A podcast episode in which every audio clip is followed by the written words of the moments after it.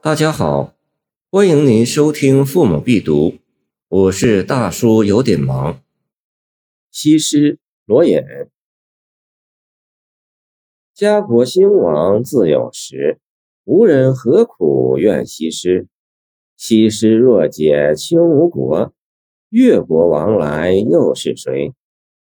自古就有女人是祸水尤物的说法，在男尊女卑的旧社会。女人是不被看成人的，只是一个生儿育女的工具，是男人的玩物。在一些正统的封建文人眼中，都错误地认为是妹喜亡了夏，妲己亡了商，褒姒亡了周，张丽华亡了陈，杨贵妃亡了盛唐。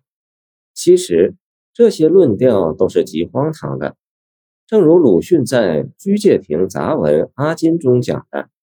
我一向不相信昭君出塞会安汉，木兰从军就可以保隋，也不相信妲己亡殷，西施找吴，杨贵妃乱唐的那些古话。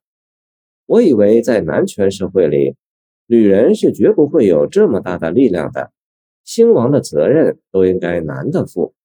但向来的男性作者大抵将败亡的大罪推在女性身上。这真是一钱不值的没有出息的男人，这真是振聋发聩。鲁迅是现代人，而且是伟大的思想家，有这样的高论理所当然。然而，在一千多年前的晚唐时代的罗隐也有类似的高论，那就难能可贵了。在众多咏西施的作品中，本诗是极优秀的。他一反女人是祸水的陈腐观念。把国家兴亡与女人的关系分开，确实是有识之见。首句“家国兴亡自有时”就极为精警。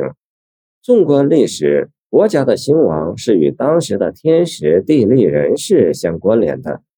这样讲，就排除了女人是祸水、败家乱国的腐论。在古代分封制下，家与国是不同的概念。诸侯统治的地方叫国，大夫统治的地方叫家。无论国与家，政权的兴衰更替的主观原因还在于男人，因为自原始社会母系氏族解体以来，一直是男尊女卑的男权社会。因此，无人何苦怨西施呢？西施作为一个弱女子，因为长得漂亮，被吴王勾践选中。